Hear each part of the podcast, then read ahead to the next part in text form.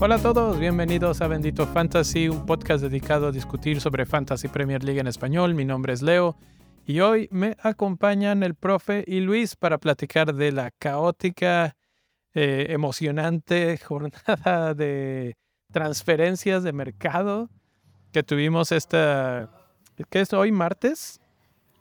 Y pues la verdad es que pasaron tantas cosas que yo, yo, yo no sé ni por dónde empezar, pero bueno, Empecemos por esto. ¿Cómo estás, profe? ¿Cómo estás, Luis? Hola a todos, un saludo, todo muy bien por aquí. Andamos al 100. ¿Qué tal? ¿Cómo te va? Estamos ilusionados.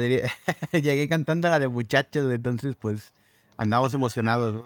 De hecho, si hay que hablar de fichajes, obviamente no hubo mucho movimiento hasta el último minuto. Y, y pues, ¿quién más, no? El Chelsea. Chelsea anda haciendo sus dagas, pero bueno. bueno, eh, ahorita platicamos más a fondo de eso, pero cuéntame, Luis, ¿cómo te fue en la jornada? ¿Qué, qué puntaje tuviste esta vez? Pues mira, tuvimos un break de copas, bastante necesario creo yo, porque ayuda a replantear muchas dobles, muchos blanks, pero esta última jornada me fue bastante bien, 93 puntos. Este, la verdad es que fui muy feliz, estoy recuperando los rankings que venía perdiendo durante el mes de diciembre. Y pues la clave está en tener a Erling Haaland, hat-trick, capitancito, eh, Harry Kane y casualmente mis tres delanteros metieron gol, ¿no? Evan Ferguson también de Brighton y pues tengo este tengo pócar de clean sheets, ¿no? Tanto Chelsea como Spurs como Newcastle que tengo dos. Ahí levantaron la casta, ¿no? Eh, creo que estoy pensando en deshacerme de Admirón o a lo mejor de Martinelli pero les pierdo mucho. Pero de ahí en más creo que ha sido una muy buena jornada. Muy bien. ¿Cuántos puntos dijiste que hiciste? 93. 93. Casi el club, casi el club de los 100, casi. Eh, profe, ¿a ti cómo te fue? Eh, yo hice 95 puntos. tómala, tómala. Puro gran no, no, aquí de no, este lado. No, no, no, es por, no, es por, no es por pisotear el, el, en la semana de, del visado. De hecho, me alegra bastante porque venía teniendo jornadas ahí duras. Pero ese Ferguson, mira, yo de, y prácticamente jugué con 10 porque tenía acá, tenía Shaw, Shaw hizo 0 puntos y tenía Cancelo 0 puntos. Eh, y mi otro defensor es Patterson, que está lesionado, o sea que me salvó la patria realmente la doble defensa de Newcastle. Y bueno, mi, mi mayor diferencial fue en Ketia. Eddie, Eddie fue desde el, desde el parón de la, del mundial, lo puse y lo tenía claro que sin Jesús, eh, Eddie en Ketia iba a ser ahí mi, mi tercer delantero. Y bueno, ahí está. Él tenía que ser y te ha, te ha sentido bastante bien. La verdad es que yo esperaba menos de él y finalmente ha respondido bien. Eh, rápidamente ya lo encontré aquí, lo puedo poner en pantalla. Tienes a Shaw con cero puntos, pero tienes a Enketia con 13, que compensa muy bien, a Saka con nueve puntos, a Rashford con siete puntos y obviamente Haaland que hizo 17, pero que pues fue capitán. ¿no? Eh, difícil porque esta semana platicábamos de que no, este se puede venir un mejor capitanía y no sé qué terminamos todos con Haaland y todo. Gracias a Dios porque mete tres goles. Yo tenía un poquito de miedo de que lo sacaron, o sea, el cambio se ejecuta en el 59 y él se sale caminando, así como que bien despacito, dura hasta el 60 con segundos. Y dije, a ver qué hace el fantasy. Y sí nos dieron los dos eh, puntos eh, de... Él, él sabe, sabe. Haaland tiene equipo. Ese de esa. claro, claro. No, y creo que castiga mucho a los triples capitanes de la jornada doble del Manchester City, porque yo fui uno de ellos, ¿no? Y, y, es cuestión de timing, o sea, creo que no era una mala elección. Un triple capitán de un gol, pues es bastante cortito, pero también Wolves creo que no dio mucho, no dio muchas facilidades. Bueno, dio muchas facilidades, no, no dio mucho, mucho nivel como yo hubiera esperado, ¿no? Pero también se reforzó bien en esta ventana, entonces espero que repongan, ¿no? Y sean más, más difícil. Eh, es que igual la, la, jornada doble era muy tentadora, definitivamente. O sea, lo que pasa es que pues habían dos rivales enfrente que, que hacían eso, ¿no? Pero bueno, ya los que todavía tenemos el triple capital seguimos con el dilema de cuándo usarlo. Pero eso lo veremos mañana. Exactamente, exactamente. Y, es que, y es que esta semana, obviamente, uno de los temas que tendremos que tocar es que se anunciaron, o bueno, ya se sabe en la ciencia cierta que hay dos equipos que tienen doble jornada. El primero es Manchester United y el otro es Leeds. Vi por ahí que el profe ya tiene a Rodrigo en su equipo, entonces ya está eh, las fichas puestas para poder este, tomar un poco de, ventaja ahí. Y, bueno, habían muchas preguntas por ahí en Twitter, etcétera, de conviene alguien más allá de Rashford, eh, Bruno Fernández o Kevin De Bruyne, todo eso. Bueno, pues, lo estaremos discutiendo brevemente. Nada más les cuento de mi equipo en un segundo. Eh, yo me sentía muy orgulloso mis 80 puntotes y ahora resulta que por cierto, por cierto, hay que felicitar al profe porque en la liga de creadores que, que está en Twitter fue el que tuvo más, ¿no? Eh, sí. Eh, más puntos esta jornada. Manager de la semana en la liga de creadores que organiza nuestro amigo Jonathan, FPL. Jonathan, exactamente. Entonces, pues este sí, felicidades. Yo 80 puntos, eh, ni White ni Shaw me dieron puntos. Ahí fue una parte pues importante de lo que se me va. Eh, capitán Kane, eh, no, Kane, Haaland y, segundo delantero Kane. Rashford, De Bruyne y Odegaard, los tres regresaron puntos, pero no fueron suficientes. Eh, y los que ya están a punto de irse de mi equipo, Andreas Pereira y Almirón, que se le acabó el gas, ¿no? Eso hizo una asistencia. Hoy. Sí, sí vi que... Southampton hizo una asistencia. no sé, ay, da miedo, da miedo salirse de, un jugador que ha hecho tanto, pero por ahí tal vez hay jugadores, y es que lo vamos a platicar en un momento, el mercado de invierno fue una brutalidad. Y vamos a ver qué precio les ponen a muchos de esos jugadores en, en Fantasy, porque, porque de ahí se va a definir. Creo que si algo podríamos estar contentos tal vez es que se rompe el template un poco con la llegada de tanto nuevo nombre, ¿no?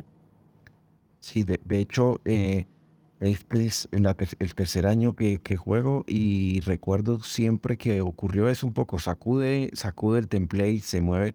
Eh, recuerdo la primera vez que, que jugué, em, un, jugador que tuvo un impacto inmediato fue Lingard, que pasó a West Ham y inmediatamente Lingard empezó a tener impacto. Entonces, yo creo que es una buena oportunidad para echar ojo a ver qué jugadores llegaron hay muy buenos jugadores de buena calidad y eso, lo que tú dices, sin duda vas a fluir el template. Claro, sí, sí. Yo complementando el comentario, por ahí recuerdo que tanto Bruno Fernández como Tomás Sushek eh, hicieron sus debuts entrando en jornada, en ventanas de transferencia invernales, ¿no? Y son muy buenos, ¿no? Hay muchos buenos nombres en esta, en esta ventana. Hay unos que llegaron y jugaron este, inmediatamente, como lo es Badia Chile, un defensa de Chelsea que la verdad pues barato y creo que va a ser titular, es de la confianza de Potter, pero pues si hablamos de nombres hay infinidad, ¿no? Desde, desde Jorginho quitándole penales a Saka, desde la llegada de Enzo, desde todo, ¿no? A mí me emociona mucho McKinney en Leeds, creo que puede encajar muy bien y creo que puede ser una opción de reemplazo de Mirón incluso, ¿no? Pero pues ya lo estaríamos hablando más adelante, ¿no? Claro que sí. Bueno, bueno. Vamos a dejarlo ahí y vamos a platicar rápidamente de las mini ligas, cómo van eh, aquí está el top 5, lo pongo en pantalla, eh, del número 5 al 1, a ah, qué chulada, qué buen nombre, 86 eh, puntos esta jornada, 9.9k del mundo. O sea, todos estos que vamos a mencionar, todos están en el top 10, bueno, top 10k del mundo. Araujo FC, 82 puntos esta jornada, cuarto lugar. Showtime Team, 72, 80 puntos. Les Hotspur 93 puntos, segundo lugar. Y Krugut FC se mantiene todavía Noé Cepeda con 84 puntos esta jornada y lugar 591 del mundo. Hasta donde vamos. hay que recordar, yo lo he mencionado en otras veces, que él ya utilizó casi todos sus chips, entonces vamos a ver cómo le, le funciona esto. Pero si los utilizó con Haaland, ya no recuerdo, pero si los utilizó con Haaland en aquellos momentos que Haaland andaba metiendo mil goles en los primeros partidos, igual y no lo extraña tanto. Y ya quisiera Luisao. eh, anda, anda presumiendo el vato, pero bueno. No, la verdad es que son muy creativos los nombres de la mini liga. Yo esperaría que el de A ah, qué chulada por ahí siga escalando. Es mi gallo, es mi gallo. Pero bueno, no, se ven bastante competitivos ya estando en el top 10K. Así es. Eh, en cuanto a puntos, el manager de la semana, 105 puntos se llevó Zaid Isa, que escala 73 posiciones en la liga, y César Nino, no sé si es Nino o Niño, eh, menos 87 puntos. Y el que más transferencias hizo, eh, o mejores transferencias hizo, fue Ayam Koyo con 14 puntos y menos 30 puntos de César Nino, que también su caída se debe a que sus transferencias no fueron muy buenas. Menos 30 puntos. Yo creo sacó a Haaland o algo así. No, me explico otra, otra fórmula, ¿no? Entonces, pues ahí está. La mini liga sigue a tambor batiente estos cinco. Creo que algunos no habían entrado. Entonces ya están empezando a cerrarse las filas. Pero, pero viene la parte interesante del torneo y creo que todavía tenemos bastante por competir. Eh, ya, ya siento que el profe ya está agarrando otra vez carrilito y no sé si me va a alcanzar por ahí en la, en la liga interna de Bendito Fantasy. Luis también anda bien. Eh, yo, yo ya siento pasos. ¿eh? te, estamos te estamos respirando en la nuca. Así es, en la semana pasada estaba Marco conectado en el chat y me decía que ya estaba él muy cerca de mí. Entonces sí, sí, estoy sintiendo la presión, tengo que escoger bien a los nuevos jugadores. Eh, estoy tratando de abrir la página de el Daily Mail porque ahí tenemos una lista muy buena de todas las transferencias y todos los nombres que se manejaron en este final de mercado de invierno. Eh, podemos empezar con el probablemente más caro de todos, Enzo Fernández a Chelsea. ¿Hubo alguien que, que superara ese precio? No, no. No, no, Creo que los únicos son los que van para afuera, ¿no? las transferencias internacionales como tipo Neymar, eh, Mbappé, Coutinho y demás, ¿no? Creo que Enzo se convierte en el fichaje más caro en la historia de la Premier y con justa razón, ¿no? Creo que es el, Golden Boy del Mundial pasado. Eh, le recuerdo su gol contra México, fue un golazo, fue un golazo. Este, pero nada, ¿no? Yo ya he dicho en repetidas ocasiones, ¿no? Tiene la mentalidad de un veterano en el, en el, en el cuerpo de un niño. Tiene 22 años y compartió vestidor con Julián en River. Entonces creo que los dos tuvieron buen protagonismo en el Mundial, pero los dos han sabido sortear plazas calientes, ¿no? Porque River es un equipo sudamericano bastante respetable, ¿no? Y creo que Enzo en Benfica hizo bien las cosas. Me parece que él puede ser el asistidor del asistidor. Tristemente, ¿no? Pero en términos fantasy. ¿Cómo lo ves tú, profe? Mm, sí, concuerdo con, con Luis. La verdad es que eh, dependiendo, obviamente, de qué tanta libertad le pueda llegar a dar eh, Potter, y pues igual tiene un buen pie, ¿no? Y, puede, puede también asistir, ser el asistidor directamente, pero en general también habría que ver el precio, porque si tú ves, por ejemplo, mi toma vale 5.1, creo que ya subió 5.1, y es un jugador que sí es titular, va a estar en frente de ataque, no tiene copas internacionales, entonces si haces la comparación y si eso llega a costar 5.5 o algo así, pues te va a alejar, ¿no? Entonces como indudablemente un jugador de mucha calidad, pero como opción de fantasy, hay que esperar a ver qué pasa. Así es, sí, la verdad es que a mí como fan de Chelsea, pues este, yo sí esperaba un fichaje interesante, este puede que lo sea. Eh, obviamente la situación de que también se fueron otros jugadores importantes con mucha experiencia como Jorginho es obviamente la consecuencia lógica hay que liberar espacios, hay que liberar presupuesto, sueldos, etcétera. Y creo que finalmente a Chelsea le salió bien ese negocio, porque Jorginho ya estaba en los últimos seis meses de su contrato, entonces alcanzan a sacarle algo de dinero a, su contratación, él ya estaba en las últimas, se sabía que, que no se iba a renovar su contrato.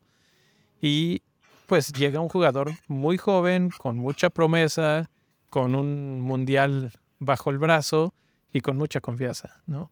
Entonces, no, no le veo el pierde. Y del otro lado veo a Arsenal ganando un gran jugador, un gran líder con mucha experiencia, que tal vez en Premier League o, en el mismo Twitter no, no se le toma mucho en cuenta, pero es muy buen cobrador de penales. Con la selección de italiana casi siempre juega muy bien y tiene un montonal de títulos, que eso pues tal vez es parte de lo que puede tener ahí eh, considerado Arteta como parte de, él nos va a aportar esa experiencia, esa tranquilidad a la hora de llegar a la, a la zona caliente de los títulos, ¿no?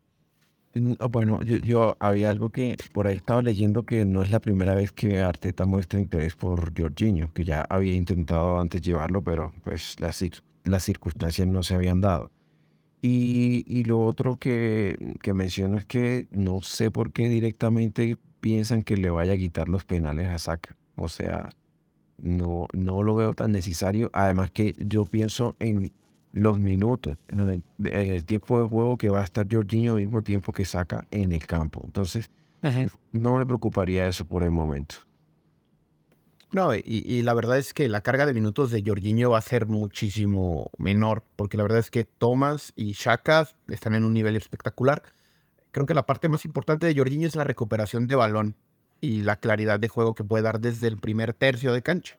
Eh, tiene buenos elaboradores. Creo que Arteta lo busca porque le encanta salir de abajo, no le gusta dar el pelotazo.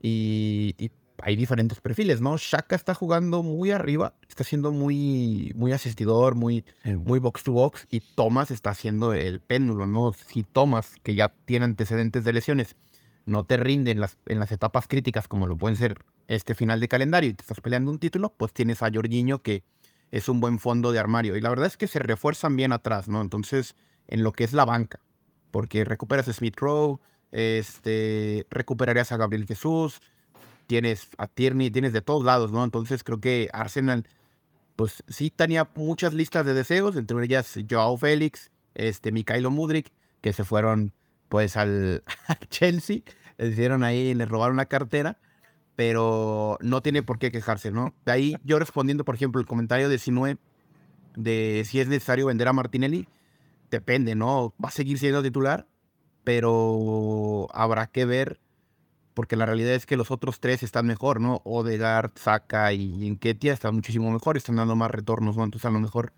por aferrarte al presupuesto te estás perdiendo de una, pues ahora sí un botín de puntos, y si no, pregunten al profe, ¿no? bueno, em, un par de cosas. Lo primero es que lamentablemente Smith Rowe está otra vez lesionado. Entonces, no sé qué pasa con ese jugador porque incluso se sometió a una cirugía para corregir el problema que lo acoge, que lo que traía y sin embargo, pues otra vez tiene lesión. No sé si recae o es otra cosa. Lo otro es que recordemos que Arsenal tiene, juega en Europa League. Yo estoy jugando el Fantasy de Europa League, por eso estaba pendiente de Arsenal. Y, la, eh, digamos que, o sea, si la ganan bien, pero tampoco es que en los partidos clave han usado jugadores clave, pero por ejemplo le ha dado oportunidad eh, Turner, el arquero de, de, Estados Unidos, eh, juega a Tierney, o sea, realmente rotan bastante. De hecho, en Ketia juega, ha jugado bastante en, Europa League. Entonces, yo creo que Martinelli es el titular y Martinelli no va a ver sus minutos reducidos, en parte porque él sigue, o sea, sí, como, como fantasy, mm, claro, no ha, no ha vuelto a meter gol o asistencia, pero si uno ve los partidos se da cuenta que sigue siendo fundamental en el funcionamiento de, del equipo. Entonces, eh, que sí le van a manejar los minutos, claro, porque ahora tiene alguien que puede hacer impacto y por supuesto, seguramente faltando 20, 15 minutos va a salir, pero va a seguir siendo titular. Ahora, venderlo, bueno, depende si lo quieres vender por quién, a quién vas a traer, porque también pensemos que Arsenal tiene una fecha doble pronto, ¿no? Entonces, o sea, si tienes otro fuego, yo no creo que valga la pena venderlo. Además, juegan contra Everton. Eh, entonces, ahí puede tener buena- buenos puntos. Yo creo que no, o sea, si no tienes nada más, no lo vendas, no vale la pena. De mi poderosísimo Sean Dykes que vuelve. vuelve, vuelve el vino, vuelve el verdadero fútbol, güey. Pero creo que se van a enrocar, pero Arsenal es, es lo suficientemente creativo como para destrabar el candado, ¿no? Sí, Sí, sí, bueno, pues ahí, ahí ya van a tener con qué, ¿no? E- Esa es, creo, la, la principal visión de Arteta, tener suficientes jugadores con los cuales poder desbloquear un partido si alguno no está teniendo un buen partido, bueno, entra Trossard en lugar de Martinelli, etcétera, pero desde el punto de vista fantasy, eh, creo que no, como, como dice el profe, no es la, la situación más importante a resolver a menos de que de plano no tengas otras opciones o otros problemas en el equipo, ¿no? Eh, nos movemos a otros equipos. Eh, he estado aquí dándole a la lista. Hay muchos nombres, hay nombres que no sé mucho de ellos. Bournemouth compró a cuatro o cinco jugadores. Eh, ¿hay, hay alguno que, que llame la atención? Eh, wow, espera un segundo. Duango, Ah, Outara. Me parece que Semenyo, Semenyo es la alternativa a su fichaje caído de Nicolo Saniolo. Saniolo de la Roma iba, iba a llegar a Bournemouth, ¿no? Pero al final el niño se quedó como el, como el perro de las dos tortas, ¿no? Entre el Milan y, y el Bournemouth no, no cayó a ningún lado el muchacho. Y la verdad es que es joven, tiene calidad, es de cristal, ya lo había mencionado Jera, que ahorita anda muy metido en Serie A. Ese iba a ser el fichaje bomba de Bournemouth, pero pues decidieron invertir en otros lados. Me parece que tienen pinta de, de descender, ¿no? A menos que recompongan el barco. Pero bueno, Mm, ah, ah, no, no veo muchos de, de Bournemouth, pero antes de que te saltes a Aston Villa, quiero resaltar que llega otro compatriota eh, Ah, sí. a la Premier League, eh, John Durant, llega de Chicago, de Chicago Fire. Durant tiene un estilo de juego muy parecido, o sea, si quiere una referencia cercana, podría ser eh, Duván Zapata, ¿sí?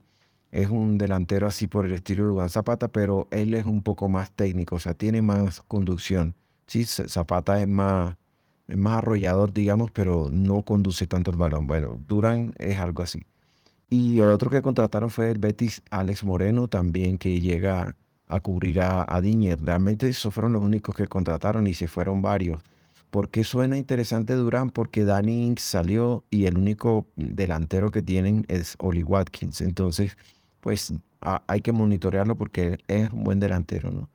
Y Moreno, pues también puede ser una buena opción, es barato y de pronto, pues eh, po- podemos conseguir algo bastante ofensivo. Entonces, eh, por ese lado, resaltarlo de Aston Villa. Así es, sí, buen- buenos puntos y vamos a ver qué tan bueno es el precio para Fantasy, porque como dices, si nada más tienen a Oli Watkins y necesitan salvarse ahorita, ya hay varios equipos metidos en esto del descenso, es importante para ellos el gol y pues de aquí pueden venir, ¿no? Entonces, bueno, ese es Aston Villa. Me voy a ir un poquito más rápido. Bournemouth, Brentford, Kevin Schade de, de Freiburg llegó. Brighton, nada más un par. Facundo Buenanote, Yasin Ayari. Es, es bueno, ¿no? Nomás que va para proyecto juvenil como Sarmiento, ¿no? Va para ir teniendo un proceso de adaptación, igual que Moisés Caicedo, igual que McAllister. Entonces yo creo que esta no es la temporada de explote de Facundo Buenanote, pero podría ir ahí para la gente de Argentina, ir creciendo, ¿no? Y luego viene el todopoderosísimo Chelsea que se fichó, este, se que, compró que se fichó a medio mundo. O sea, Oh. Enzo Fernández. Vas, profe, antes de que pasemos. Sí, no, que quería mencionar que ahí está eh, Christopher en Cucú, pero ese Ajá. no llega ahora. De resto, todos sí, sí, sí. Ni él ni Malogusto llegan ahorita, ¿verdad? Ajá. Los otros llegan. Tiene, ya- ya tiene asterisco. Ahora sí, Pero vale. Modric, Modric si llega, ya está. Ya, ya fue el jugador más rápido en la Premier en los 20 minutos que jugó. Eh, Badiashile, Malo Gusto, Noni Madueque, Andrés Santos, Fofana, Joao Félix, que, demonios, ¿no? Llegó y se hizo expulsar tres partidos suspendidos y viene por media temporada. Eso sí fue una, una locura. Y obviamente la salida de, de Jorginho y de un jugador que se fue gratis, de Jude, Jude Sunup Bell, que en mi vida lo había eh, oído ni conocía ni nada. Entonces creo que no lo vamos a extrañar. Eh, se armó, el profe me decía, con los dientes para casi todas las líneas que necesitaba, con bastantes jóvenes. Mm. Eh, va a ser un trabajo súper interesante y súper difícil para Potter, a mí se me hace, porque el problema ahora es que tiene una plantilla súper extensa y pues mantenerlos contentos va a ser un, un reto, por decirlo menos. Sí, y, te- y tengamos en cuenta que Chelsea ya salió de copas, entonces solo le queda Champions y bueno, tiene un rival eh, que, que lo puede pasar, pero pues lo que tú dices, hay que empezar, o sea, es un equipo que va a tener que construir, ¿no? Y no tiene, no tiene pretemporada para, sino que durante la, lo que queda de la temporada va a tener que ir insertando varios jugadores. Por el calendario de Chelsea, es una lástima lo de Félix porque Chelsea tiene un calendario bastante favorable. O sea, aparte, bueno, tiene, tiene por ahí un, un- un- uno que otro partido con algunos del Big Six, pero en general tiene, tiene un buen, un buen calendario. Así es. Crystal Palace contrata a dos jugadores, Armada y Lokonga, Ese es de Arsenal. y, y, y, ajá, de Arsenal, y pierde a tres jugadores. Eh, Everton, Everton, una cosa de locos, ¿no? Están peleando por la supervivencia, no compran a nadie, pero, Les va la raza, dice. pero llegó nuevo entrenador. ¿Cómo? Ahora sí, Luis, ¿cómo ves ahí la llegada de Sean Dyche al equipo? ¿Crees que le alcance? Avienten mezcla, pónganle ladrillos y que Pickford pare todo, que se vuelva el Nick Pope de los viejos tiempos. Burnley Eh, 2.0. Sí, claro, sí. A ver, se reencuentra con Tarkowski, con McNeil, eh, que ya los tuvo la temporada pasada, pero creo que tiene mejores delanteros que aquel Burnley que descendió, por lo menos Dominic Calvert-Lewin es mejor delantero, y el problema es que pierde a Anthony Gordon, y Anthony Gordon, me guste o no, soy pro Liverpool, y él es muy toffee, pero es muy bueno, es, es muy, muy bueno, bastante, bastante calientito, se- era muy, muy, muy bravucón, muy, muy peleonero, ¿no? Pero creo que este Everton tiene recursos más completos de aquel este Burnley que descendió. Por lo menos Connor Cody y Tarkowski me parece que pueden dar poquitas más garantías. ¿Cuál es el error del Everton? Que con Lampard, pues creo que no jugaban a nada. Con Deitch pues, tampoco esperen gran diferencia, pero por lo menos más experiencia, ¿no? Este, sobre eso. Así es. Yo, yo creo que, yo creo que sí, Gordon, sí, muy bueno, todo lo que tú quieras. Pero, pero si tú miras, Gray es más importante en el ataque. Y, Claro, claro. y, y de Maray se queda. Yo, y yo, yo creo que es, o sea, Sean Dyche es como que eh, tiene como que construir ahí, si recupera a Calvert Levy, ayudándolo ahí con, con Demarai Gray, se- y, y, y, y- armando la muralla, como dice Luisao, pues seguramente que, que se quedan. Tal vez, tal vez será cuestión de darle un par de jornadas. Podríamos considerarlos para, para defensa de repente de nuevo. Burnley era uno de esos equipos que tenían defensas baratos y que siempre teníamos uno por lo menos en nuestros equipos. Entonces vamos a ver, vamos a ver cómo evoluciona. Sí, y ahí está, ahí está Mopé, ¿no? También en, en el ataque. Tiene Mopé ahí. Yo creo que, o sea, e- es cierto que está, es una plantilla limitada, pero lo único que tiene que hacer es hacerlo mejor que los que, o sea, de entre los peores tiene que hacerlo mejor que ser el menos peor. Exactamente, ser el Correcto. Sí, sí, sí. Ahí hay otros cinco o seis equipos que andan dando lástima también y creo que Everton puede levantar, ¿no? Por ejemplo, si nos pasamos a la sorpresa de, de lo que es Fulham, Fulham no se refuerza mucho, creo que el más sonado es Cedric Suárez, pero de ahí en más creo que ellos mantienen la línea, ¿no? O sea, la misma base y, y creo que van a seguir sorprendiendo, ¿no? Saben a lo que juegan y pueden continuar. Entonces, no sé si quieras hablar un poquito más de los que siguen, ¿no? Leeds, Leicester se reforzó. Pues tú habías mencionado de Leeds eh, United a McKenny de Juventus, viene préstamo. Eh, todos estos jugadores que están llegando, que vamos a ver cómo, cómo los van integrando primero a sus equipos, si es como banca, como refuerzo o como titulares. Entonces, de- hay algunos equipos que los vemos más rápido entrando, hay otros que no, no tanto. Ah, Ahora que mencionas a, a Leeds, justamente Leeds tiene fecha doble y hay un jugador de- que yo he estado eh, observando, se llama Max Wober, eh, es pedido de, de Jesse March y inmediatamente llegó a jugar, ¿no? Em, ya jugó dos partidos y ante la ausencia de Strui, eh, creo que va la pareja de centrales es Wover eh, y Koch. Y en los laterales es donde puede haber rotación porque está Firbo y Strui. Y por el otro lado está Luke Eiling, leyenda del club, y está Christensen. Entonces, Wover, de hecho, eh, las estadísticas las tenía por aquí justamente y se me pasaron pero tuvo como tuvo varios disparos, remates a puerta y también tuvo eh, recuperaciones. Y recordemos que en un defensa las recuperaciones significan eh, que se van metiendo en, el bonus. Y pues si tiene ataque, si tiene ataque, pues, realmente es como que es un defensor, él es defensor, pero también eh, tiene buen pase. Entonces, yo creo que si va por alguno, algún defensor de la fecha doble, aprovechar la fecha doble de Leeds, vale 4.5 y pues, o sea, es, ese, yo iría por ese porque está fijo. Los demás creo que no me arriesgaría. Sí, hay, varias opciones. Hablando de la doble de Leeds, creo que mi apuesta sería McKinney. Creo que lo traería en el draft. Eh, si no quieren arriesgar en su equipo de fantasy.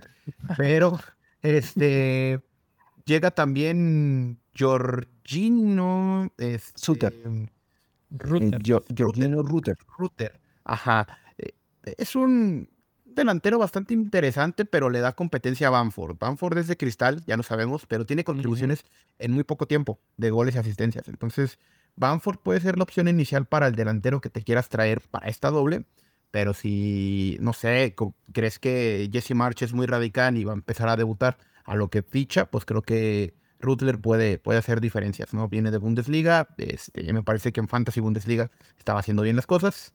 Y pues nada, ¿no? Para cambiarnos también de equipo. ¿Qué más, qué más nos falta repasar, no? Ahí está Leicester City que contrata a Christiani, Christiansen, Soutar y Tete, Mateus Tete del Shakhtar Donetsk. Otro, buenos negocios que hizo el Shakhtar este, este mercadito.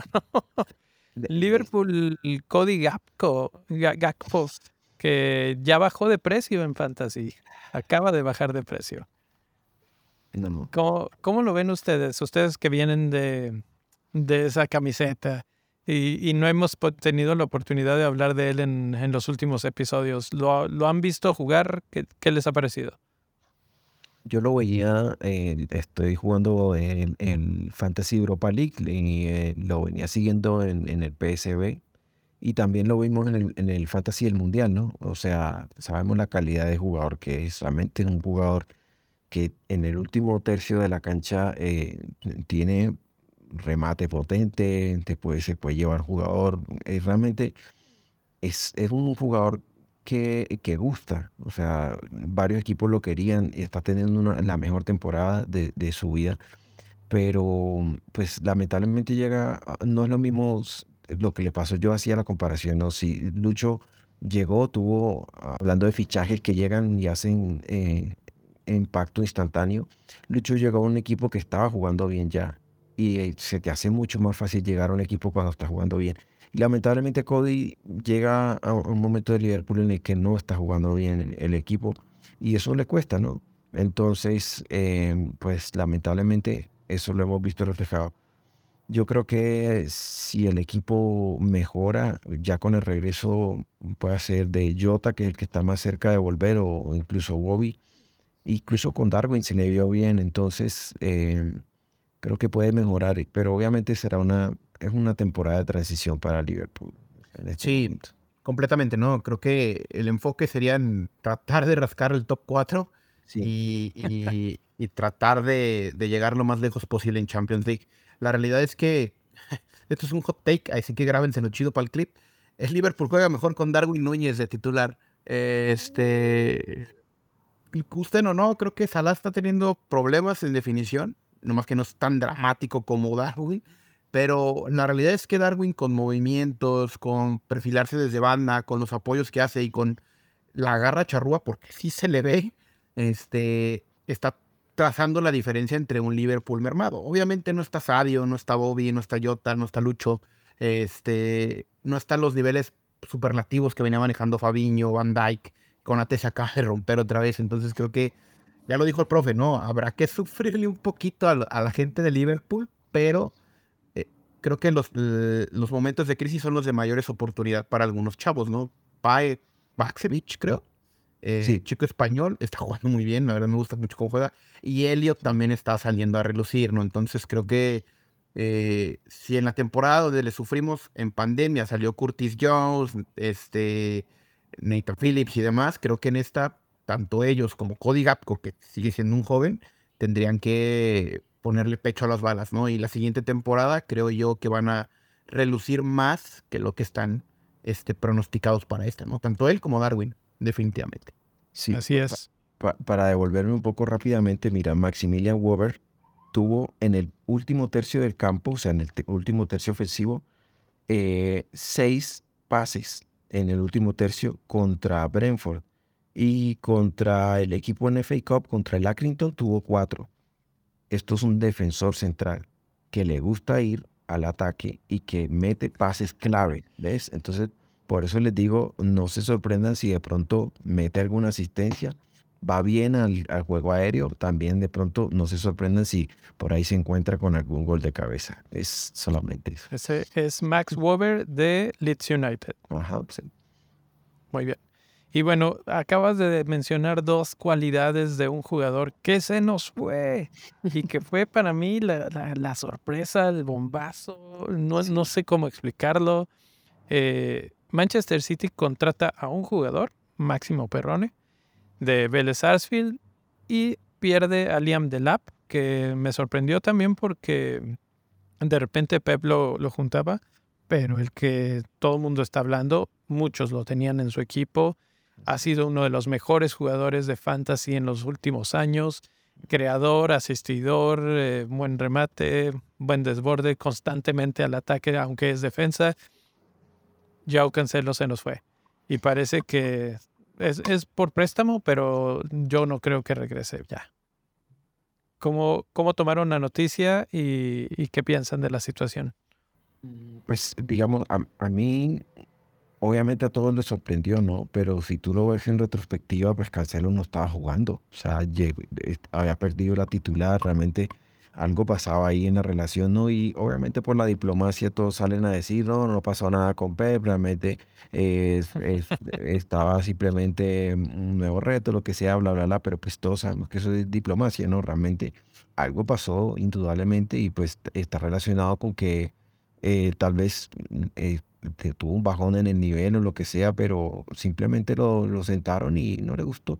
Peba hablaba en estos, hace unos días de, de la actitud, hablaba de la, del hambre, ha venido hablando sobre eso y ha, ha venido enfatizando bastante. Entonces yo creo que ha sido como eso, ¿no? Él quiere mantener como ese espíritu en el equipo y pues ahí Cancelo paga las consecuencias. Yo no yo creo tampoco que lo, que lo vamos a volver a ver en el City, o sea, de ninguna manera. Este, ¿Algo más? yo fácil, fácil, creo que tuvo una Copa del Mundo lamentable. Este, no estaba, la verdad no estaba para nada bien. Se va del City antes del break, se va muy bien. Creo que regresa un doble dígito incluso, ¿no? Antes del, del break. Y las últimas cinco jornadas, pues 0, 1, 1, 0, 0. Entonces, este, son pocos puntos. Eh, la verdad es que tiene calidad. Yo no creo que Rico Lewis sea mejor que él. Creo que Rico Lewis tiene mayor ambición y mayor este, motivación que lo que es lo que está pidiendo Guardiola, que es por lo que creo que él se va, ¿no? Que te siente un chavito de, de 17, 18 años, creo que le pega a lo que en su momento era uno de los mejores laterales, no solo de la Premier, creo que del mundo, ¿no? Y al final eh, Bayern Múnich pues tiene ahí pues a Pavard, pero Pavard se va a ir este verano y en esa banda no tiene tanto tanto fuego, ¿no? Si tienes de un lado a Alfonso Davis en el otro a Cancelo, pues estás hablando de que Bayern Múnich se convierte prácticamente en un candidato a ganar todo en Europa, ¿no? Pero hablando del City, creo que la oportunidad está en Rico Lewis y del otro lado creo que Nathan Ake, pese a no ser lateral, tiene un nivelazo ahorita, ¿no? Entonces, este, el City me está sorprendiendo mucho de que los nombres propios de temporadas pasadas como Rubén Díaz, Bernardo Silva, Phil Foden, incluso que ya ni juega, este, están siendo pues bencheados, ¿no? O pepeados, diría el buen Luis Rey. Entonces, eh, eh, 3.9, Rico Lewis, ya lo estuviera que- fichando. Ya lo estuviera fichando. Era lo que les iba a decir. Aquí lo estaba buscando justamente 3.9. Pep se ha cansado de hablar bien de él. Tal vez por eso es que, que lo hacía, porque de lo que yo pude leer eh, con respecto a este caso, eh, hubo después del Mundial discusiones fuertes entre Pep y Cancelo desde el punto de vista de que no lo juntaba, no llegó en buen momento después del Mundial, venía deprimido, no sé, y al no juntarlo, sobre todo en un partido en particular, eh, Pep no lo junta y se enoja tanto que él se va. Y eso obviamente no le parece a Pep y dice, ¿sabes qué? Que si esto no va a estar funcionando, este, me voy. Y el otro dijo, ah, te vas, pues te vas. Y, y ya está en, en Bayern Múnich. Entonces, eh, una gran pérdida para el fantasy, pero puede ser disfrazada de una nueva oportunidad con un jugador súper barato. Que yo lo pondría con un gran asterisco porque el problema de ser pepeado es eh, constante y cuando tienes a un jugador de Manchester City, pues eh, no quieres arriesgar tanto, no quieres ir con los probados Kevin, tal vez Haaland ya está en esa categoría también y, te queda un solo lugar. ¿Será el de Rico Luis? No lo sé. Em, vamos a Manchester United. Marcel Savitzer llegó hoy, Butland y Beckhorst, que ya está jugado. El, el de hoy es Savitzer, eh, precisamente de Bayern Múnich.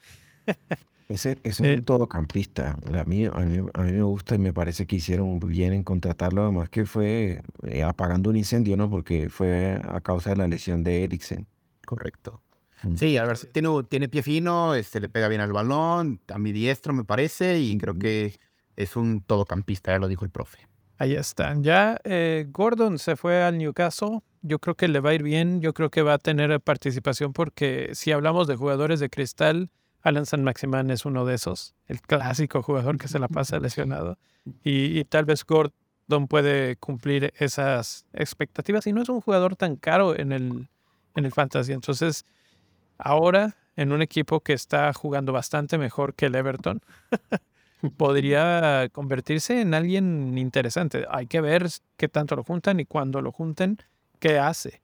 Pero es uno de esos que yo lo pongo como eh, a mirar, hay que tener, seguirle el paso, ¿no? Eh, antes, de que, antes de que nos pasemos del United, eh, cabe mencionar que Weghorst también tiene fecha doble. Ya vimos que a Eric Ten Hag le gusta el jugador, de hecho fue pedido expreso por él. ya anotó, ya se estrenó, empieza, pues ya ha tenido más, más, minutos para encajar en el, en el equipo. Ya sabemos que Martial no va, no va a jugar mucho ahí pero habría, quedaría la duda si va ahora ya a ser titular Records, ¿no? Porque por 6.5 que vale, pues con fecha doble, mm, puede ser interesante. Ya sé que ya tenemos, algunos tienen la mala experiencia de, de la fecha doble con Beckhorst. Eso es lo que estaba, venía a la mente la fecha doble de Beckhorst. Yo safé, yo safé de eso.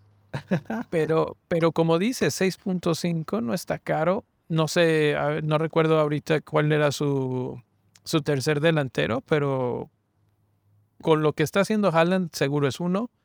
Eh, mucha gente tiene ya Kane como su segundo delantero, entonces el tercero perfecto con ese precio, ¿no? Sí, este Mitrovic, Tony, Beckworth, Ferguson, ahí, para dónde agarrar. ¿Qué tía? Ahí está. Ah, bueno, en qué es el, de, es el profe. Eh, eh Vamos a Nottingham Forest, que también al arbolito, bastante. Al arbolito. Danilo, Felipe, Shelby, Navas. ¿Qué dijo? no sé, ¿habrá una lista definitiva por ahí que diga cuántos jugadores han comprado solo esta temporada? Porque esto es lo de invierno. Pero... creo que llegan a 26 o más, ¿no? Compraron un equipo completo. Eh, exacto, exacto. Hablando sobre jugadores clave, Danilo ya jugó. Danilo jugó bien. Este viene de Brasil, si mal no me equivoco, ¿cierto? De Palmeiras. Palmeiras. viene con todo. Y creo que la, sorpresa es Keylor Navas, ¿no? Traerte a un este tricampeón de Champions a un equipo que se está peleando el descenso habla mucho del poderío de este equipo, ¿no? John Joe Shelby, Chris Wood, estos tienen para repartir billetes para donde quieras. Hay, un jugador, yo, yo, eh, yo sé que te dirán que este man juega todos los fantasy, pero yo juego, estaba jugando el fantasy de la Copa Libertadores de la edición pasada. Y en Palmeiras, Gustavo Escarpa era el, el man metía pases, pases claves, eh, goles, as- cobrar los tiros de esquina, tiros libres. Gustavo Escarpa e- era, era mostrico. Entonces, ese había que tenerlo de los de Palmeiras. Y ahorita ya ha tenido minutos. Lo que pasa es que el Forest tiene tantos jugadores que realmente uno dice, no ni, o sea, ponen a Escarpa una vez, después ponen a Lingard, otro día ponen a otro. Entonces, en- sí. es una ruleta. es- no tanto Sí. no sé si la de Pep, pero hay muchos jugadores ahí. Hay, hay muchos jugadores, pero Keylor Navas puede ser un titular ahí. Ah, sí, es el fijo. En- Entonces ese, ese creo que puede ser una muy buena opción si de repente andamos buscando otro portero, que no sé quién ande buscando otro portero. Hay unos muy, muy, muy buenas opciones en estos momentos, pero Navas es una, un jugador probadísimo, ¿no? Entonces es una gran... Me interesa saber lo que opina, por ejemplo, Julio, qué tan emocionado de ver a Navas ahora en la, Premier. en la Premier League. No, y, Sí. y- y- y recordemos que Keylor es de esos arqueros, o sea, es que está mandado a hacer, porque al Forest le patean mucho y Keylor es de estos eh, arqueros que hacen muchas atajadas. Entonces, tal vez no, va a sa- no saquen el clean sheet, pero a punta de atajadas y, y por ahí algún bonus que se meta, capaz hace 4 o 5 puntos sin clean sheet. O sea que No, hombre. y- Y este es bueno para los penales también. O sea, estaba Dean Henderson, pero está lesionado. Pero a, yo a Keylor le he visto pararle penales a Messi. Entonces, así que que no le sorprenda que, que aquí un, un, un Bowen pues, no va a hacer nada en contra de Keylor, ¿no? Keylor es muy, muy, muy, muy bueno, ¿no? eh, no necesitaba el bailecito. Ándale. Llegamos a la S. Southampton contrata a Sulemana Onachu Alcaraz Orsic y Orsic. de Luton. Oh, sí, Eh, bueno, Ahí el bueno, eh, eh, profe, tú le, le- le has seguido el paso del Dinamo Zagreb. Eh, me imagino que en la... eh, lo, lo vimos lo vimos en lo vimos en el fantasy de- lo- y no en el perdóname en el fantasy del- de, la Copa del Mundo Orsic Ah, ok. ok, con ok. Croacia entonces sí sí bueno buen, buen delantero la verdad cuando vi que llegaba a Southampton me sorprendió pero hacen buena contratación ese jugador Southampton necesita urgente algo que los levante porque la verdad es que no traen nada. No. Entonces es bueno, es bueno que lleguen estos jugadores. Eh, Tottenham también contrató tres jugadores, eh, pero me voy a empezar por los que se fueron. Matt Doherty se fue. Hay gente que tenía a Doherty y a Cancelo en su equipo ahorita. Entonces, eh, qué pena, qué pena. Pero bueno, llega Pedro Porro, llega Sun Supel y Danjuma, que ya jugó y ya se vio bien también. Eh, ¿Ustedes creen que juegue lo suficiente? Ese es el problema, ¿no? Porro sí Porro va a ser titular ese man va a Porro. ser Porro Sí, llega a sí, ser titular es más te digo en, en Fantasy de Champions es Porro es buenísimo. Entonces, de entrada, te- o sea, si viene, le viene calendario bueno a Spurs, este tipo hay que tenerlo. Ese tipo, o sea, y ahora viendo que, o sea, hay poquitos, aparte de Trippier, que estaba dando buen rendimiento, en la defensa eh, eh, hemos estado sufriendo. mm, Este man yo lo estoy considerando mucho. Y, y Danjuma también es monstruo. Danjuma es muy bueno, muy bueno. Sobre, sobre esto, yo tengo a Perisic. Creo que la- la- las carrileros titulares van a ser Porro y Perisic. Sin duda. Es, es, un, es un subidón de nivel, ¿no? O sea, Emerson Royal será lo que quieras, pero la hace. Y, Por y, pues Antonio Conte decidió echarse un porrito al equipo. Porrito. Eh, y pues nada, no creo que Danjuma viene al equipo, más que nada por el tema de Richarlison. Richarlison tiene cero goles en Premier League, entonces si, se- si van a criticar a, a Darwin, ahí está Richarlison, ahí están los datos. Eh, yo les decía, que, que no, sé, no sé qué esperaban de Richarlison. O sea, no es malo, pero tampoco... y por lo que pagas por él, creo que es, un, es, es una estafa maestra en Everton, ¿no? Pero bueno, este, por eso llega Danjuma, creo yo, ¿no? Entonces ahí a, a meterle competencia a los delanteros. Así es, así es. W West Ham United compró a Danny Ings, a Luisao. Luisao Luisao. llega Oh, Dios, Dios. Dice, dice que lo que pagaron es undisclosed, o sea que no se sabe, no se sabe la suma No. que pagaron. por Luisao. comprar a Luisao no tiene precio. No tiene precio. No en Londres. Ustedes no saben, pero no en Londres, güey. Eh, ¿Cómo ven el regreso? Bueno, Danny Ings ahí, la salida de, de Aston Villa y ahora la llegada a West Ham, que también se cayó de maneras increíbles este año y necesitan goles. Eh, ese, había rumor de que salía Antonio y, la llegada de Ings, de Ings como que permitía esa salida de Antonio. De hecho, Antonio lo quería el Everton. Y finalmente no se da porque Danny Ings llegó y se lesionó. Una lástima verdaderamente. Entonces, yo siento que las bajas que tiene eh, West Ham tampoco eran jugadores que fueran como cruciales. aparte de Craig Dawson, digamos que era el único que jugaba y no. Pero pues ya tienen a Escamaca y seguramente ahora Escamaca, eh, entre Escamaca y Antonio van a, van a mantener ahí el frente, pero sí, el rendimiento general de West Ham es preocupante y no contrataron mucho, así que ahí a Moyes le va a tocar hacer, le va a tocar hacer maravillas. Sí, perdieron un montón de jugadores que tampoco jugaban, entonces nada más como para bajar el número de jugadores en la plantilla y sueldos, etcétera.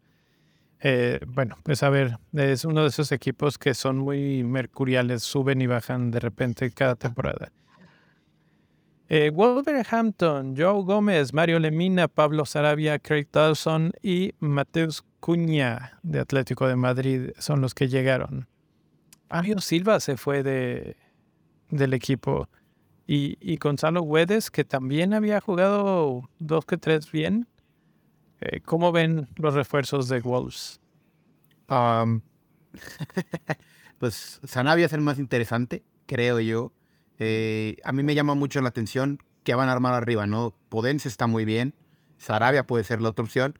Y arriba está Cuña, es el más joven y por el que pagan un pastizal, pero está Cuña, está Diego Costa, está Raúl Jiménez y está Juan, Juan Chang. Entonces sí, este, el rompecabezas de Wolves no pasa por, por la por, por la defensa, sino por la delantera, ¿no? Ahí tienen tantas opciones que nunca logran cojar nada chido.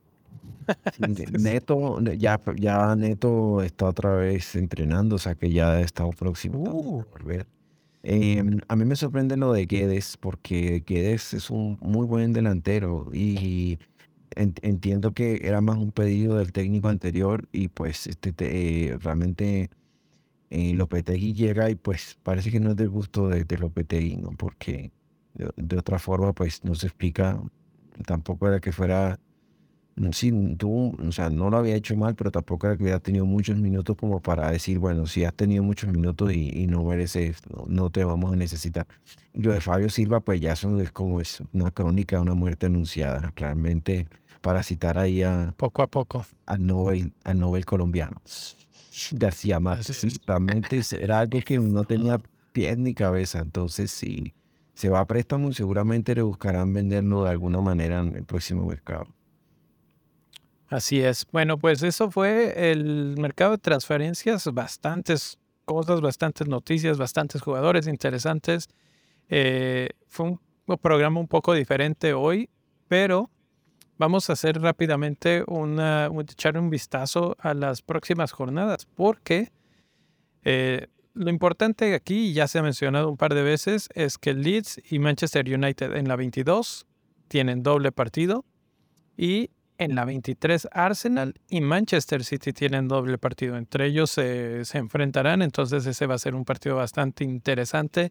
Ya tuvieron el enfrentamiento en, en la Copa el otro día que pues todo el mundo decíamos, si se enfrentan hoy Arsenal y Manchester City, Arsenal gana y tómala. Al Manchester City 1-0, muy peleado, la verdad es que pudo haber sido cualquiera, pero finalmente Manchester City todavía, todavía le alcanza para, para ganarse a Arsenal, pero ese es el que va a definir probablemente pues el resto del torneo, ¿no?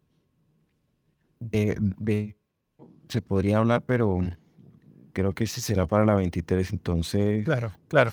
Mm, yo creo que el, hablando de United y Elites, que son los que, como los equipos que tienen fecha doble, que son los que los que son más interesantes ofrecen, en especial el United, obviamente ofrecen muchas opciones, tanto, digamos, jugadores que tienen una alta selección como algunos diferenciales, ¿no? Por ejemplo, Casemiro, que viene metiendo asistencia, incluso ha marcado gol y, seguramente va a jugar los dos, los dos partidos sin duda, ¿no? Entonces, tenía otro diferencial ahí que era Eriksen, pero lamentablemente se lesionó. Y los que quieren, si habrá algunos, siempre hay alguien que está por ahí en Wildcard, de pronto si quieren arriesgarse con algún, con, con un portero, puede ser De Gea si no tienen a Shaw en, en la defensa. Yo, yo, yo, yo, yo sentí el comentario del profe una reta de, de diferenciales el United, ¿no? Y, y, para mí vuelve, vuelve uno de los más prodigios y de los más caros que ha comprado el United, Jadon Sancho. Este, habrá que ver qué partida tiene este muchacho porque Anthony está muy mal. Podría mencionar a Anthony como diferencial, la verdad es que no se me antoja para nada. Este, Lisandro, Lisandro Martínez a mí me parece un jugador espectacular. Sí. Eh, aparece bonus, le metió gol al Arsenal, eh, ha caído con el pie derecho. Eh, creo que la jornada se presta para que tengas a tres jugadores del, del United. A mi gusto tienen que ser Luke Shaw, Marcus Rashford y Bruno Fernández. serían esos tres, definitivamente. Así y, y, habrá que ver si Ten Hag confía en lo que trae, ¿no? Beckhorst va a jugar, pero también le dará minutos a Savitzer, recuperará bien a Sancho, este, Garnacho también ahí está, entonces, este, tiene, tiene tela de dos de cortar y creo que eso es una, un, un happy problem para Ten Hag y para United, ¿no? Así es. Eh, aquí en pantalla tenemos los jugadores bajo la lupa. En cuanto a XG, Rashford se pinta solo. Eh, dejó atrás, es, es como una de esas competencias de, de, tipo un maratón en el que hay un pelotón y de repente Rashford se separó del pelotón de una manera impresionante en los últimos seis partidos. Y Fernández de la misma manera, ¿eh? en cuanto a participación en goles y oportunidades claras creadas, no hay quien lo toque ahorita. El más cercano es increíblemente Riyad Mares, que, que incluso tiene tres goles eh, por los dos de Fernández, pero Fernández en estos momentos luce muy bien. Ten Hag ha logrado que este equipo se vuelva a ver ofensivo, se vuelva a ver peligroso. Y por ahí mencionaste, Luis, a Garnacho y aparece entre este top 15 de jugadores seleccionados. Eh, es el más pequeñito de los puntos que, se pueden ver y está lejos de oportunidades creadas, pero también es mucho más barato. Entonces, sí, por ahí. Garnachas. Si por ahí quieren. Y del otro lado aparece Rodrigo en el XG. Eh, no es el mejor, pero tampoco es el peor. Está por ahí del cuarto quinto lugar. Eh, me parece que si hay alguien de Leeds al que podemos tenerle confianza es a Rodrigo Moreno. Mira que, mira que hay algo que le ayuda a Rodrigo mucho y es que eh, Banford volvió, ¿no? O sea, cada rato que mencionamos Banford vuelve y Banford se lesiona. Ojalá que ahora sí se, ahora sí se quede porque realmente es un jugador muy bueno y cuando tiene un impacto, o sea, un, eh, se involucra en, en lo, normalmente está involucrado en los goles de, de Leeds, ya sea haciendo goles o asistiendo. Y eso le beneficia, le beneficia a Rodrigo. Pasa que volvió Sinisterra también, entonces digamos que rotación sí, pero Sinisterra no, no venía como con mucha forma, o sea, apenas está volviendo. Bueno, lo más probable es que seguramente juegue Rodrigo titular y, Sinisterra tenga minutos eh, después, digamos 15, 20 minutos al final. Así es. Aquí tenemos una pregunta de Jonathan eh, que dice si que cree, ¿por qué creen que de, de Bruyne haya bajado tanto de nivel? Si hubo pleito también ahí o, cómo lo ven. Nada, no, sí, ya, ya. Él tuvo pleito con Bélgica y con todos sus compañeros de ahí. Se vio mal, se vio mal, la neta, el chavillo. O sea, entendería que, que como selección no, no compartes el discurso de vamos a ganar la Copa del Mundo, pero tampoco vamos a decir, no, güey, somos unos viejos decrépitos, ¿no? Creo que de ahí para adelante el karma le ha jugado gacho y, sí ha bajado un poquito el nivel. No creo que ande mal, porque creo que asiste en, en el derby contra el United y en el juego pasado también. Eh, entonces, este, no venía siendo el volumen de asistencias y de creación que venía demostrando, pero ya hemos visto que se resbala solo, que de repente le pega mal. Pues es que también es un Manchester City que está buscando nuevos protagonistas, ¿no? Grealish, Mares, Ake, Rico Lewis. Entonces creo que este, es normal que no sea tan protagonista en estos días. Sí, sí, sí, el, el bajón de, de, forma de Bruin puede pasar también. Recordemos que eh, eh, a diferencia, es decir, hay jugadores como Bruno Fernández o, o Mohamed Salah, que son jugadores que, que tienen un físico prodigioso. Un, tipos que te juegan 90 minutos mm, tres veces en la semana, te juegan miércoles, domingo, miércoles, domingo. Y De Bruyne no es un jugador así. Él, él no es un jugador de ese estilo y llegar del mundial con los minutos y Bélgica no avanzó, pero, no avanzó, pero, pero de todas maneras la carga física se siente, ¿no? Y, y eh, esta temporada ha jugado bastantes minutos, a, pesar de, de, que Pep Rota pues ha, ha, contado bastante con él. Yo creo que la carga física le está jugando y cuando el cuerpo no te responde, pues la cabeza puede estar en un lado, pero los pies no te dan. Así es, así es. Sin embargo, sigue siendo el segundo jugador con más oportunidades claras de gol creadas. Seis en los últimos seis partidos, solo superado por Bruno Fernández, que lleva nueve en los últimos seis partidos. Si andas, si andas creativo, pues te vendes a Kevin, te traes a Bruno, y luego vendes a Bruno y te traes a Kevin y, y haces, haces de todo. E, esa es una de las cosas que he estado yo considerando para mi equipo. No sé si gastarme mis cambios de esa manera, la verdad. Eh, pero finalmente tú ves el calendario de Manchester City. Manchester City tiene el tercer mejor calendario, en parte por sus dobles, pero luego en la siguiente jornada de la 23 tienen a Nottingham Forest, a Bournemouth, a Newcastle y a Crystal Palace. Newcastle no es un equipo fácil, pero eh, serán locales los del City. Y Crystal Palace, pues eh, de repente es bueno, de repente es malo, no sé qué nos va a tocar para la jornada 27, ¿no? Entonces creo que es, es eh, buen equipo ahí tener, tener a Kevin De Bruyne de, a partir de la 23 por lo menos. Claro, pero es lo que tienes que mirar es, y de nuevo comparándolo, por ejemplo, con Bruno Fernández, que vale mucho menos, ni siquiera vale los 10 todavía, está en 9.9 y United también tiene un calendario parecido. O sea, tiene la doble, tiene, después vuelve a jugar contra Leeds, tiene Leicester en casa, Brentford en casa, Liverpool de visitante que con la defensa de Liverpool como está, o sea, el, en el en el, digamos, en, en el nivel de dificultad de, la página aparece en rojo, pero sabemos que ahí va a haber goles. Sí, rojo, pero para nosotros.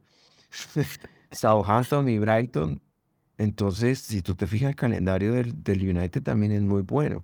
Y si tú no, y si tú dices, Bruno Fernández te juega 90 minutos, sabes que es titular, que no, no le van a sacar la titularidad y te estás ahorrando esos dos millones, y si esos dos millones te permiten financiar otro jugador, pues la verdad es que el movimiento en esta fecha, que es doble además, sí vale la pena. O sea, si tú lo ves de esa forma, dices, el movimiento sí, sí vale la pena cambiarlo. Aunque, aunque De Bruyne tenga doble, para mí no se me hace mal. ¿Valdrá la pena tenerlos a los dos? Eh, hacer el sacrificio económico de tenerlos a los dos en estos momentos que, por ejemplo, Salah no está siendo tan necesario. Tal vez eh, apretando el cinturón en otras partes del equipo, podríamos tener a los dos.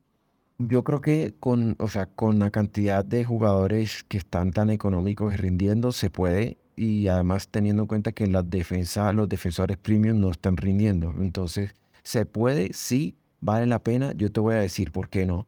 Por el mismo argumento de Fernández y porque hay alguien que puede despertar y que tiene un buen calendario y los buenos calendarios siempre ayudan a, a los equipos y a los buenos jugadores.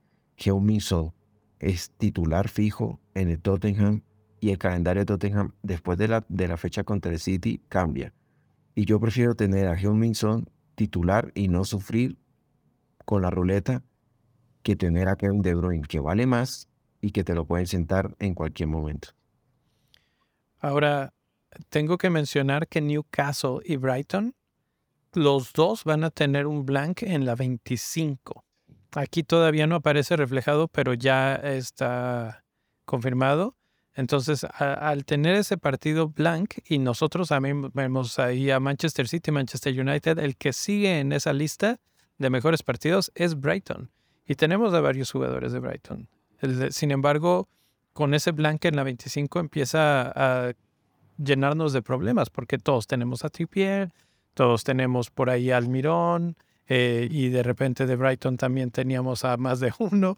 Entonces tenemos que empezar también a planear esos cambios y darnos el lujo de hacer un Bruno por Kevin, Kevin por Bruno y estar gastando cambios nada más porque sí Eso, eso ahí es en donde se empieza a definir y por lo que yo decía, ahí es donde la, la temporada se define para mucha gente. Y cuando tú dices, no, este ya no lo alcanzó, no es cierto. Todavía hay muchos errores que cometer y aquí es donde más fácil los puedes cometer. Sí, ojo, incluso por ejemplo, yo tengo doble defensa de Newcastle. Yo tengo a, a Trippier y a Botman. O sea, me quedo sin dos. Ah, chócala, chócala, profe, yo también los tengo. Hay quien tiene a Fabián Scher también, eh, eh, que, que obviamente es, es, ha sido genial tenerlos por un, por un tiempo. Entonces, pues ahí está, ahí está. Chelsea es el que le sigue a Brighton para cerrar. Yo creo que vamos a ver qué tal le va en esta jornada contra Fulham, pero Modric se vio bien. Se ve que es un jugador que le van a dar eh, todo el tiempo y el espacio que no se le ha dado a Sijic, que por cierto alguien nos preguntaba y en la lista no estaba, como que no se completó esa venta de, No, con el PSG. no, güey. ¿Quién sabe todavía? Porque yo leí por ahí que, Sí, que se iba a apelar, eh, se iba a apelar por- eh, porque Chelsea mandó los documentos mal tres veces. No sé si fue a propósito, la verdad suena muy raro que, que no los hayan mandado. Pero también, o sea, está bien que lo manden de préstamo un rato y que ah, no, no es a venta y creo que no hay ni siquiera opción de venta. Y este, hay demasiados nombres en estos momentos para el equipo y si de por sí, cuando no habían tantos, si Yech no jugaba, eh, no sé. Aunque últimamente había estado participando y como el profe lo menciona seguido, ¿no? Eh, Él es bastante bueno, igual que Pulisic. Entonces, bueno, llega a competencia y creo que Modric va a ser uno de esos que lo vamos a tener que estar monitoreando y tal vez comprando pronto. Sí, mencionar también que Chilwell y, y Rhys James ya volvieron otra vez a entrenamientos, entonces pues eh, ese es uno, otros dos que son para monitorear, ¿no? Porque sabemos que estos dos en forma son monstruos de nivel de, de Cancelo, nivel de Robertson, de Trent, que te meten holds de, te meten puntuaciones de 10, de 15 puntos en una jornada, obviamente si están sanos y si juegan, ¿no? Porque Y, y esa, esa es para- probablemente la, la situación más importante a mencionar justo porque Cancelo se va y ¿a- ¿con quién lo vamos a sustituir? Te de- quedan 7 millones ahora en la mano y dices, eh, Chelsea tiene a Fulham, tiene a West Ham, tiene a Southampton. Creo que puede ser una buena apuesta y vamos a ver si regresan pronto porque yo creo que Potter los va a tratar de llevar con mucha calma para que no se vuelvan a lesionar. Pedro Porro, Pedro Porro, ese. Por, por ahora creo que sería mejor. Sáquense a Weber. Jóvenes, eh, un placer platicar con ustedes otra vez. Llegamos ya a pasado de la hora y pues ahí la vamos a dejar, ahí la vamos a dejar. A los que estuvieron aquí en el chat, muchas gracias. eh, gracias a todos. Dejen su like, su suscripción para que mañana platiquemos de capitanes que hay, hay discusión, hay discusión otra vez. Tenemos jornada doble y a un, un equipo en muy buen momento. Y pues bueno, siempre es la, la lucha contra Haaland. Vamos a analizar los datos y aquí los esperamos. Entonces suscríbanse y manténganse al pendiente por lo pronto. Me despido. Gracias, profe. Gracias, Luis. Nos vemos. Un gusto para todos, saludos. Bye.